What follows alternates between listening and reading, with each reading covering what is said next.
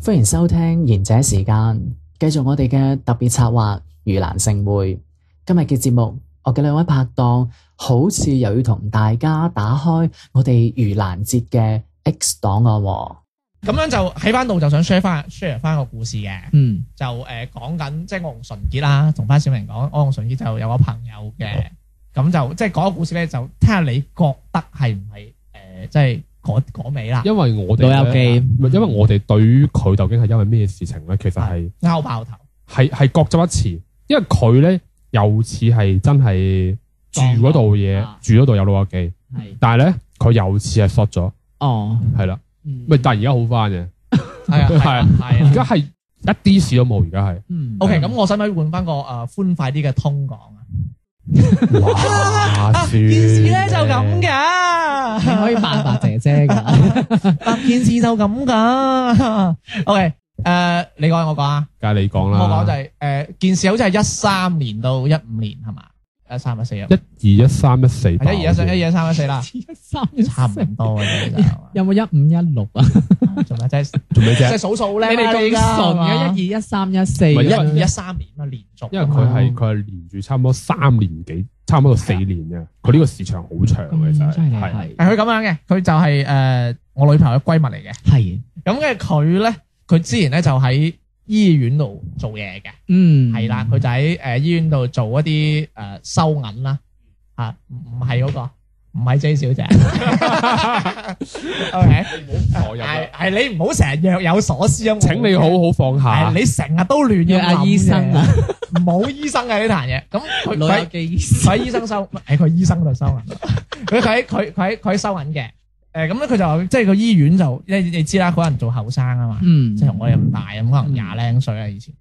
咁個即係你知嗰啲工咧就好多嗰啲阿姨啦。佢閒職嚟噶嘛，啊收係啦，啊銀收係。啊下銀，碌下卡。咁佢係咧就有啲好多啲阿姨咁樣嘅。咁嗰啲阿姨咧就可能會傾下八婆偈啊，咁樣可能嘲嘲笑下小明啊咁樣啦，嘲笑下程醫生啊，啊嘲笑下心腦血管科啊咁樣，即係好多拜嘢講嘅。咁咧佢喺度做得唔開心嘅。咁誒、嗯呃根據佢嘅口供咧，佢就話佢唔開心嘅原因就係佢哋成日喺度講，有可能佢佢話佢聽到佢哋講緊佢。嗯咁突然間有一日佢做下做下嘢之後咧，佢就衝咗出去。其實其實咧喺喺衝出去呢件事之前咧係，其實佢已經崩潰咗一次嘅，哦，係啦因，為我記得佢嗰時係已經係誒有打電話同即係佢女朋友或者我 friend 講過一次，即係話啊已經係覺得受唔到啊，即係覺得嗰啲點解一日到黑嗰啲三姑六婆喺度講嗰啲嘢啊，嗯，係點解要講嗰啲嘢？咁嗯但係即係呢就三姑六婆係對佢造成咗滋擾噶啦，所以佢佢唔覺得係因為佢覺得有人背後講佢，所以佢崩潰，唔係，其實佢崩潰嘅點咧，嗯，其實我哋係 get 唔到 嘅。即係係，但係咧，佢因為佢係第二次崩潰，係直接暴走咗啊。嗯咁但係咧，佢暴走嘅原因就係話佢覺得人哋講佢。咁但係問題就係、我相信嗰班三姑六婆，佢可以講得你幾過分啦，嗯係咪先？最多咪、哎呀妹啊，又收錯錢啊，咁嗰大啲嘢咯咩啊咩咁咁咁以大你我都冇男朋咁友啊。以你哋認識佢會唔會有分？唔係或者會唔會以你哋認識佢，可能佢嗰、個誒話、稍微自卑啲，可能就會誒、呃我咁講啦，可我能俾崩潰我俾啲我俾啲前設啦，我認識嘅佢咧，佢係一個極度之迷信嘅人，嗯極度極度迷信嘅，即係佢係一個九，哦佢又唔係九零後喎。誒反正同我哋差唔多啦。係啦，即係佢一個一個新社會嘅新新社會主義嘅青年， 佢佢會佢會隔三差五去去嗰啲廟裏邊咧，揾嗰啲大師去度嗰啲計計算計下計下日子，算算啦算啦下算下命啊，哦算下日子啊。唔係係佢嗰段時候，佢有段時候最癲嘅癲係點樣咧？佢係聽人哋講話邊邊度有個廟，又或者有個有個廟祝咧好靈咧，係咁，佢就去啦，佢就幾個鐘頭跑去嗰度就揾揾人哋物算咯。嗯係啦係咯嗯 OK，咁佢又講翻佢繼續講第二次暴走啦，即係第一次暴走就話有人鬧佢啦，跟住第二次就徹底暴走。徹底暴走之後咧，就打電話俾佢個 friend。咁佢以前係佢讀書咧，咁啊識埋好多社會青年啦，係咪？咁打 friend 就啊小明啊，啊斑馬出嚟啊啊，我要打邊個邊個。攞藤條，唔係啦好用水管，攞藤條 fit 佢， OK，咁就 À, 啊咁啊，要着白衫喎。係着白衫，戴口罩，攞藤 條。 OK，咁就咁就嗌嗌打，咁跟住咧，咁啊社會青年咁，咁社會青年都會從良啊嘛，咁啊從咗良嘅社會青年就就咁同佢講，佢話咁 OK 啦，你話打咪打咯，係嘛？啊咁打邊個啊？講唔出。黑衫嗰啲咯，所有口袋裏边冇蛋卷嘅都打，係咪？佢講唔出， 係咁就好奇怪啦。咁跟住成件事，跟住佢當時咧有一個男朋友嘅，係係啦，啊，我哋又識嘅，我哋都好識嘅， 係啦。啊，我哋同呢個女仔起個名先係啦啦，W 小姐，W 小姐，W 小姐， ，W 小姐，阿 W 咧，阿 W 阿 W 耷耷地咯。OK，咁阿 W 佢乜都話暴走咗啦，咁就誒，咁佢啲 friend 阿 W 啲 friend 啦，即係社會青年嘅咋，喂，咁你又唔知打邊個，咁我我 call 碼冇用㗎，係咪係喂我嚇我翻晒我啊，玻璃樽都蝕埋喎，大 佬個半一支喎，都話攞藤條啦，係 OK，咁跟住唔知，咁就嗰陣開始佢就開始有啲端倪，就有病徵啦。咁佢男朋友咧當時都好不離不棄嘅喎，咁插一插呢度你插一插啦，啲感情事你唔係你 fit 啲佢男朋友咧，其實好早發現佢嗰個精神狀態出咗問題嘅，咁但係都冇分手嘅。點樣精神狀態出現咗佢覺問題？得有人咩講 佢佢一直我都話啦，嗰班三姑六婆，佢可以講到你幾過分啦。嗯但係喺佢口中咧，嗰班三姑六婆好似係圍住佢嚟講佢咁啊，嗯，即係企喺度咁樣講佢嗰種啊，哦失你啊你啊！鬼識嚟咁啦已經係。啊係咁而且即係即係點講咧？佢後邊暴走咗之後咧，其實佢成個人嘅情緒係已經係去到一個好奇怪嘅點啊㗎係啦。啦，咁你知道個女一步走咗，情緒一奇怪，咁精神狀態有問題，肯定就第一時間唔係攞屋企人就攞男朋友嚟出氣噶啦。嗯冇佢男朋友嗰段時間係完全係不離不棄噶，嗯啊亦都即係你鬧誒，你鬧啦鬧啦，由得你嗰啲嚟噶。嗯咁但係後來好似係誒呃受唔住啦。受唔住，係啦，跟哦佢飛人哋，哦邊個？係飛咩邊個？哦，我哋個 friend 飛咗個阿男德朋友阿德啊，係阿德飛咗阿德佢，飛咗好似啊男係朋友係 OK，咁我講翻先。咁跟住咧，當時佢就開始唔冇做嘢啦，因為佢即係我哋就覺得佢病咗啊嘛。嗯跟住咧，佢阿爸阿媽就呃好煩躁啦。跟住就佢爸爸咧係曾經試過同佢講：，誒、女啊，你睇病啦咁樣。嗯跟住佢就當然都係講都係嗰啲例牌㗎啦，我冇病，嗯我睇咩啊係嘛？咁咁佢佢就後來係去過睇嘅，反正佢唔肯去睇病啦，跟住係啦就導致佢屋企人就即係佢有有做冇嘢做，做唔到嘢喎，辭咗職喎，咁好擔心噶嘛，即係屋企你唔揾食就算啦，咁又喺屋企咁樣又又啊，佢又滋生咗好多病徵嘅，我啱先講，跟住咧佢阿爸咧係試過綁住佢噶，話哎我話你去睇醫生咁樣，係啦，即都係都揾咁嗰啲嚴重黑狗血浸過啲繩嚟綁佢 咧。啊喂，咁佢最尾佢發展到有咩病徵咧？诶、嗱，真係經典嘅呢、個。佢話咧，佢係佢係姓葉克拿拉嘅。OK，咁當時咧，佢係好中意兩個男明星啊，係係啦。係，咁咧，佢話佢其中一個男明星咧就姓愛新覺羅，你想唔想知係邊個啊？嗯邊個啊？之前吸嘢黃咗個彎彎藝人啊，放明，哦，放明個係啊 friend，放明個 friend，放那些年我們一起追殺嗰啲女孩嘅男主角，哦，九把叉，哦我知我知我知我知我知，佢後尾哦係啦佢話佢話佢唔係佢話佢唔係姓姓 K 嘅，係姓愛新覺羅嘅。 係啊咁喂，我你知唔知咧？佢開始話佢姓葉克拿拉嘅時候咧，嗯我諗咗好耐，我後來去百度先知，原來葉克拿拉係邊個嚟㗎？嚇你唔知葉克娜拉係邊個啊？邊有你拍二咁年多？啊，邊有你拍咁多清宮劇先得㗎，大佬啊！佢有冇撞到阿如妃啊？喂你 柳姑六氏啊？你你個主子啊嘛？而家知道佢葉克拿拉係嘛？一二年點我點知邊個係葉克拿拉啫？一二年好似有《甄嬛傳》嗰度，唔係喎，你一二年哇喎，你哋唔係喎， 你哋真係唔知邊一二年喎，唔係因為唔知喎我都唔知喎，我真唔係因為慈禧佢就係葉克，我知，知你講慈禧個個都知啊百度咁咪知嘛咯，但你唔會知道佢姓乜嘢啊嘛。嚇唔係可能好多女仔知嘅，可我能啦我我反正我嗰時我真係唔知我話我知女啊，我仔知咯，嗱女女仔咯，係，咯。係啊，跟住佢話佢姓葉克拿拉，跟住重點係點咧？我最記得有一次佢嗰年生日，嗯咁我問佢女朋友啦，我話：哇，咁喂佢佢生日使唔使食餐飯？因為我哋平時每個人生日都會請對方食飯咁樣。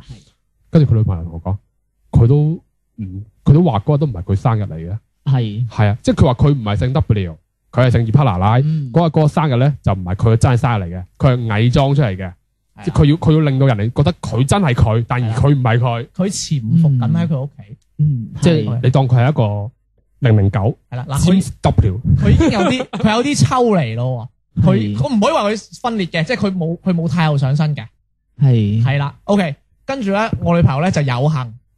咁啊過年咁樣，佢嗰嗰兩年就其中一年過年，咁佢阿爸阿媽咧就可能要外出咁樣，就即係湊唔到個女，咁就要我女朋友咧就要陪佢就去誒、呃即係照顧佢兩日，誒、照顧一日定兩日啦，咁樣咁就去佢屋企住嘅。咁我就大概講講啲病徵係，即係冇乜病徵嘅，即係有啲咩奇怪嘅嘢咁樣。係恐怖就唔恐怖嘅，反正就係佢好多行為都好奇怪嘅。咁例如我女朋友一去到啦，跟住就誒咁啊嗌外賣啦咁樣，啊或者點樣傾偈啦。咁因為都知，因為我哋喺我哋嘅角度係覺得佢係病咗噶嘛，嗯嗯就係呢叫做精神病或者叫心理病係咪？咁、嗯就可能問下佢啊，因為跟住咧，咁我問下問佢，佢通常係講乜嘢咧？佢話佢佢就例如或者例如你係你係阿德啊，喂小明咩事啊？我你問下我咩事，我係阿德，誒你冇講嘢，有人偷聽。哦咁佢屋企住四樓嘅。 係诶、啊住四樓定五樓咁樣啦。啊，係啊下邊啊有間屋啊，我條友喺嗰度望住我，比我比我呢個聲仲細唔係有間屋，啊，係佢話佢間房係個窗外邊有棵樹嘅，即係佢係窗下邊有棵樹，係嗯佢喺佢成日由下邊嗰個樹嗰度咧，成日有一班女人喺偷聽佢係啦講嘢，就好細聲。我哋講翻啦，我人聽 唔到，跟跟住佢就係誒有個樹入邊有人偷聽佢啦，啊跟住就話好多人，跟住咧就要我女朋友關晒啲窗，係關晒啲窗簾嗯又拉晒咁窗樣，簾，係啊開得啦，門嘅。係啦。嗯咁就佢就佢一開始俾好多新老婆講啊嘛，咁佢就認為唔知咩人就監視佢啦、跟蹤佢同偷聽佢，嗯誒唔係，嗯佢仲話過佢屋企係有人放咗監聽器嘅，啊係啦，係係啦。咁古代有咁現代嘅，首先係葉赫那啦，然之後去到就出現誒唔後係，聽，咁伊塔娜拉呢個姓而家都會有嘅，不過可能簡化姓馬啫嘛，我真係你唔知咩？係馬德仲誒呃清朝嗰班人，清朝嗰班咩旗咩旗嗰啲人咧，啊？後來好似好多都係改咗姓馬㗎，哦，冷知識，冷知識 真㗎！係有有一批係改咗姓我真係馬唔，我唔記得知喎咩嘢姓係姓，後來係改咗姓 馬，嗱，我又咁諗嘅嗯。誒，其實嗰仔應該係東北佬嚟嘅，滿族人啊嘛，都係嗰邊噶嘛。咁諗柳你當公六係氏啊改咗咩姓？你唔好執呢點啦，做咩啫？你啲主子食咩？我我中意如 妃啊，你仲喺度？你咩事啊？你今日 嚇你你契媽嘛？你啊唔係要唔要同佢宣 傳啊？係喂，你講到邊？嗯誒監聽監聽聽係咯聽啦咁咁啊，其實成個嘢即係成個過程都好無聊嘅。反正我女朋友就想噓寒問暖，佢就樹 嗯別疏忽啊，係就唔冇。好係就唔好唔好出聲咁樣係。啊咁就咁佢哋點溝通咧？寫紙仔，即寫係我同你咁近封嘅佢信，我同你係咁近佢你喺度寫，即係好似發寫寫紙，啊，即係好似發發微信咁樣係啦啊好，彩寫字佢唔識摩斯碼咋，唔係佢要敲出嚟啊！喂寫紙仔。O.K. 寫完之後咁啊，成日都好無聊啦，咁個個咁啊咁啊到瞓覺啦。嗯咁我話咁你瞓覺都寫紙啊？我話睇到嘅咩？佢話我話唔係寫紙，誒就喺隔離好細聲咁傾偈。不過通常都都係點咧？到瞓覺啦，誒小明我同你瞓埋一齊咁樣，跟住你又想虛寒下我啊，跟住我就話噓冇講嘢， 唔講嘢佢哋未走啊！係啦，咁就係一個咁樣嘅精神狀態啦，嗯係啦。持續咗幾耐？咪我咪同你講咯，兩就係講兩年啊嘛咩一三一四一五啊嘛，其實其實咧。係由大步走之後開始冇就錯哦其實佢佢 short 咗呢段時候咧，我我我係見過佢嘅，因為佢嗰我見過佢之前咧，佢係真係去到醫院，即係睇過嚟嘅。咁嗯嗰時好似話佢係有幻聽啦，係誒、有應該唔係人格分裂定係點樣嘅。佢應該唔係人格分裂，佢反正我我冇記錯，佢嗰時係影個相我睇係有三個病，反正係一定有幻聽嘅，嗯，幻覺咯就係嘛。定係妄想症啊。哦，係是啦，啲病即係總之啊喺西醫嘅角度去睇啦，係嘛？誒呃係，跟住嗰時開藥俾佢食嘅，跟住佢好似係食藥嗰段時候咧，我哋有一次好似係好似係你女朋友生日啦，跟住就出過嚟食咗一次飯嘅，嗯但係咧嗰餐飯咧狀佢態點樣？嗯咪全程佢都黑住面唔講嘢咯，嗯我唔講嘢，唔講嘢，即係好少講嘢，因為因為點講咧，佢認唔認得你啊？佢認得啦，因為佢係點，佢份人點樣咧？佢係份人，如果俾我哋出去食飯咁樣，佢會好中意漏影相嘅，嗯佢嗰日係完全冇講過呢樣嘢，就食飯，嗯嗯食完飯就就唔講嘢咁樣咯，全程都係咁樣咯。用緊線咁，跟住食不誒、言情不語我我最記得咧，因為嗰日唔知係唔記得佢女朋友生日定我生日啦，咁啊叫佢出嚟，跟住嗰時候咧，後來你女朋友同我講翻，佢話、哦其實阿葉哈娜拉嘅意思係我哋都唔係嗰日生日嘅，阿德啊話你哋 唔係，咁你哋係邊個啊？我唔知我哋係邊個，反正佢話佢意思就話我哋嘅生日嗯，佢係四倍唔立。係唔係啊？佢佢係佢係嗰個咩？佢係嗰個邊個啊？富察侍衛啊！ 通常都係嗰啲噶嘛。即係反正佢嘅意思就係我哋嘅生日都唔係我哋自己嘅生日嚟嘅， O K，係假嘅，呢啲其實都係妄想症嘅病徵嚟嘅。係咯， OK，我哋前面其實都講得好平常啊，係啊都係啲比較西醫呢一方面嘅嘢。咁好啦，OK，跟住佢老豆實在冇辦法啦，屋企人個女搞成咁，不如搬屋咯，啊我以為揾師傅添，揾先揾你，你條友你又收得貴，又冇又冇又冇 booking。OK，咁啊搬屋，嗯，即係都係搏下嘅啫。係 搬完屋冇事，但係好即刻冇好死事。唔死係咩咧？過兩條街嘅啫，嗰兩條街係即好即係就等於呃誒，即中係山一到中山二，即係等於建設一馬路即係同建買設三馬即係路咁啊買個嘛，菜買買個菜嘅路程嘅啫，嗯，咁就冇事，即刻冇事係即刻係冇事噶。啊係咁吊鬼。佢係冇事到而家都咩事都冇。 O K，師傅解釋下呢件師事。傅解釋下，誒，呃我有幾個疑點就係佢係因為佢本身係做咗嗰個收喺醫院做咗收銀之後，先至發生咁樣。係咁即係等於佢未做收銀之前，佢都係住呢間屋㗎啦，係咪啊？係啊，嗯，其實我覺得可能喺醫院度招咗啲唔好嘅嘢上身。哦咁點解咁多人唔招，但係佢招咧？嗱，我啱啱收到新消息嘅，就 係就係回翻你呢句話嘅，啊我我講緊咩啊？就係點解咁多人唔招佢招咧？哦就因為其實佢搬屋之前揾個師傅係睇過嘅，而師傅就話咧，其實呢間屋咧對於佢屋企人嚟講咧係冇乜嘢嘅，但淨係對佢阿 W 咧就對個女。係有啲嘢嘅。點解咧？係因為 W 瞓嗰張床咧影響咗嘅。哦，嗰張床我都有啲嘢要講嘅。係哦，講埋俾阿明，你講埋俾阿師傅聽先。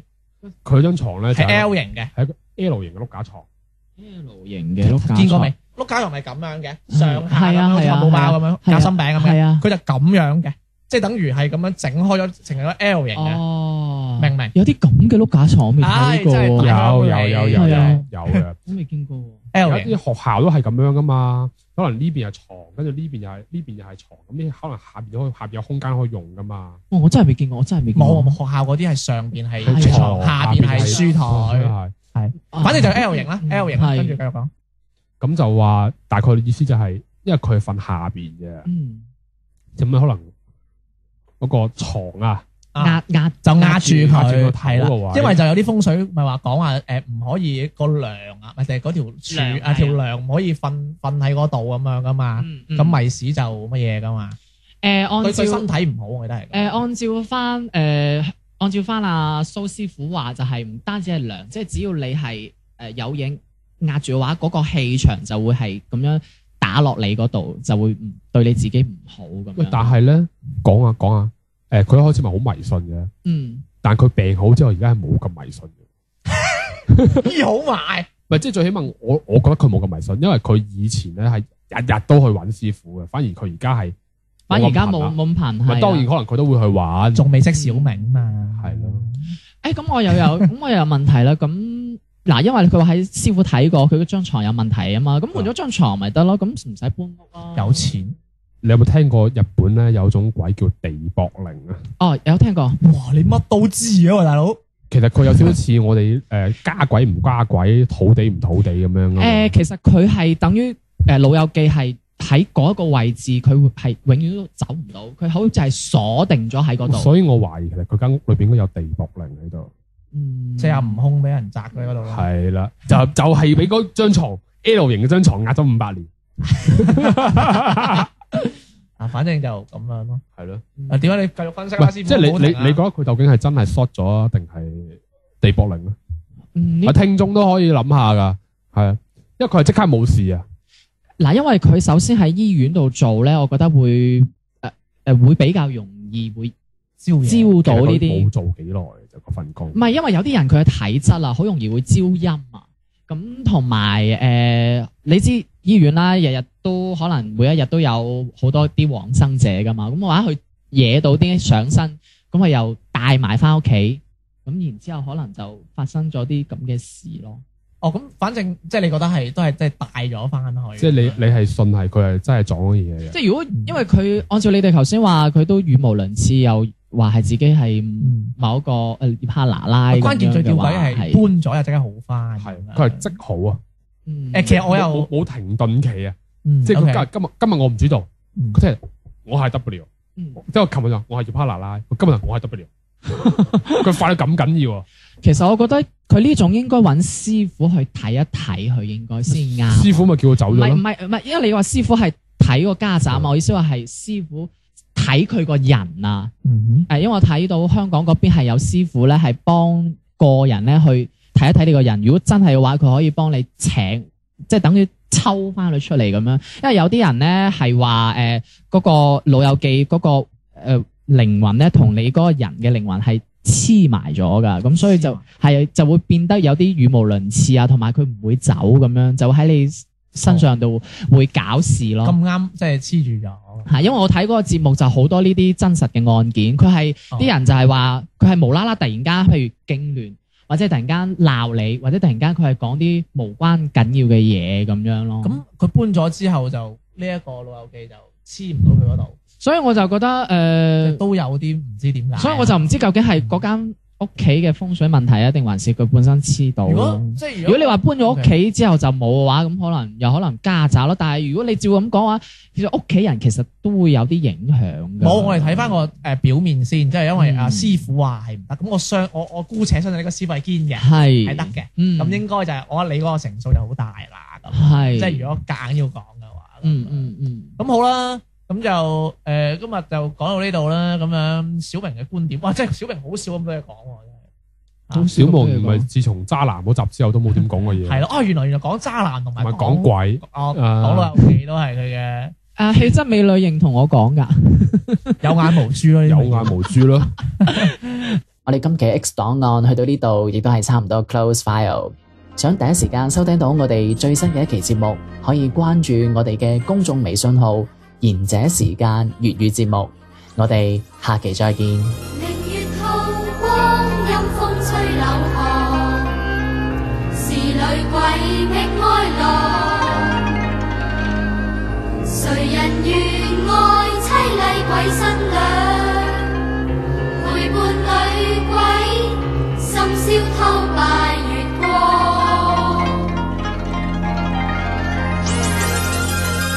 明月透光，冤鬼風裏蕩。夜更深，霧更寒。遊魂踏遍幽靜路上，尋覓替身，陰風吹冷月光。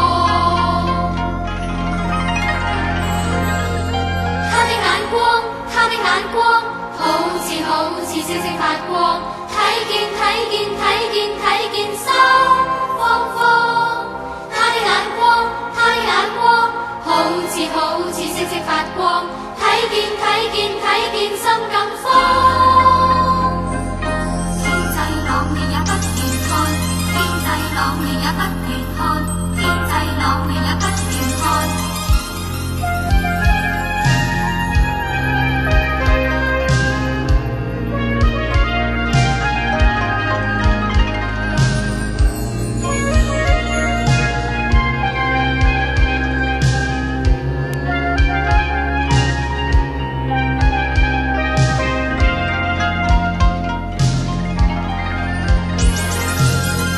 明月透光，冤鬼風裏蕩，夜更深，霧更寒。遊魂踏遍幽靜路上，尋覓替身，陰風吹冷月光。他的眼光，他的眼光，好似好似星星發光，睇見睇見睇見睇見心慌慌。他的眼光，他的眼光，好似好似星星發光，睇見睇見